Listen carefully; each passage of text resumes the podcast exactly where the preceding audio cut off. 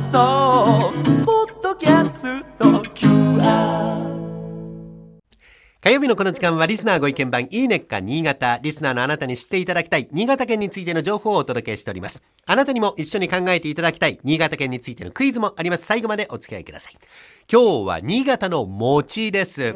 お正月に欠かせないですね。日本全国地域によって形や食べ方が異なりますが、真鍋さんのふるさと愛媛県西条市ではどんな形でどんな味付けのお雑煮。お雑煮。食べるんですか？やっぱ丸でしたね。丸餅。はい。で具はほとんど入ってなくてまあ三つ葉と柚子ぐらいでしたあねじゃあシンプルなうん。お味なんですね。醤油ベース。はい。おお雑煮はですね、大きく分けて2つのタイプありまして、主に東日本、四角いお餅を焼いて用いる醤油味のすまし仕立て。ほう。それから西日本、丸いお餅を焼かずに使った味噌仕立て。こちらが一般的ですね。西日本の丸いお餅、お雑煮発祥の地である京都の食文化の影響を強く受けている土地に浸透していると言われております。一方、東日本の四角い切り餅。武士の陣中食、つまり戦場に持ち運びしやすい形の名残から来ているということになっております。なるほどさあ、真鍋さん、今、美味しそうに、よく伸びますね、そのお餅。うん新潟の四餅。角いバージョンをねい。ただいてるんですけども、美味しい。美味しいですよね。もう米自体の味が美味しいもん。柔らかくてぐーんと伸びますよね、ん。新潟は東日本ですからお餅は四角い切り餅です。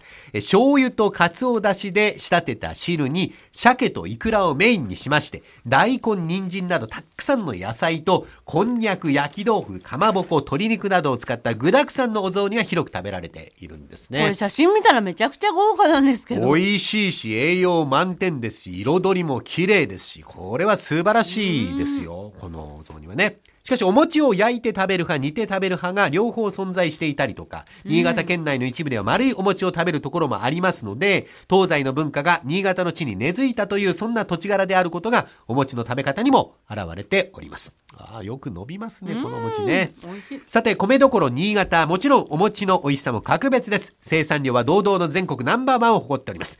美味しいもち米が栽培されることから、切り餅や米菓の大手メーカーは新潟県に集中しているんですね。今、ラジオ機の方が準備しているお正月の鏡餅、新潟のメーカーの商品じゃないでしょうかおそらくそうだと思います。そんなお餅メーカーの一つ、新潟市の佐藤食品さんでは、お餅の特性に注目したある食べ方を提唱しているんです。その名も、餅カーボローディング。カーボローディングというのは、走るためのエネルギー源となるグリコーゲンを筋肉中に最大限に貯めるための特別な食事法、レース中のガス欠防止に有効とされております。お餅にはご飯のおよそ1.4倍の糖質、いわばエネルギー源が凝縮されておりまして、お餅を食べると筋肉や肝臓にグリコーゲンとして効率的に蓄えられます。つまり、マラソンなどの持久力を要するスポーツにはお餅は最適と。おいいですね。運動前にね、走り込んでいる真鍋さんにはぴったりです、うん。お餅。え糖質を多くとってバテない体を作りましてレースに向けてコンディションを調整できるお餅。まさにここ一番の勝負食です。ちなみに新潟市で秋に行われている市民マラソンでは焼き餅が振る舞われてランナーたちのパワーの源として役立てられております力持ちとか粘り強いといった験担ぎの食べ物でもあるんですね。おめでたいお正月はもちろんですけれども、それ以外の時にも縁起が良くて体にパワーが宿る新潟の美味しいお餅ぜひ召し上がってください。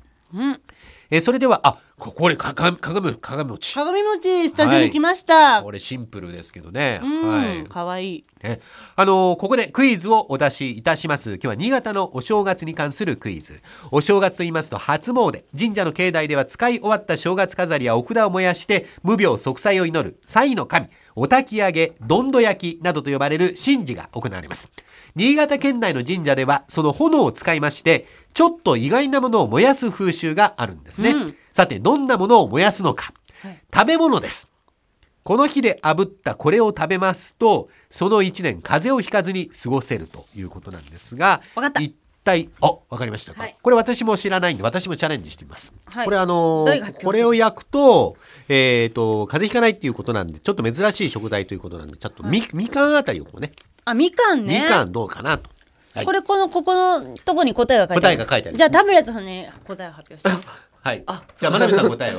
私はね、はいスルメスルメ。はい。真鍋かおりさんがスルメ。私がみかん。じゃあ、タブレットじゅんさん。答えを発表してください。はい、発表してください。あ、真鍋さん分かったって言ったんですよ。正解がおります。はい。正解はスルメ。いやすげえなんでわかったんですかすごい。これ神事ですもんね。そうそう。2メートルほどの長い竹の竿の先にスルメをつけて燃えているサイの紙の周りから差し込んで炙るんですって。竿とするのは神社の出店で売られている竿とスルメやね、えー売られております来年ご先座100年を迎える弥彦神社や新潟総鎮守の白山神社をはじめ県内各地の神社で多く見られる新潟のお正月の風物詩なんだそうですスルメは当たり目とも呼ばれる縁起物。これを食べると無病息災、一年を元気に過ごせると言われております。健康第一、新年も元気にお過ごしになってください。いやもう見事正解締め。元巫女ですからなるほど。バイトですけどね。渡辺さん見事正解スルメでした、今週は新潟のお餅ご紹介しました。来週以降も来年もこの時間は新潟県の情報をお伝えしていきます。楽しみにしていてください。このいいねっか新潟のコーナーは文化放送のホームページにてポッドキャスト配信されております。ぜひお聞きいただいて新潟県について詳しくなってください。この時間はリスナーご意見番いいねっか新潟お届けしました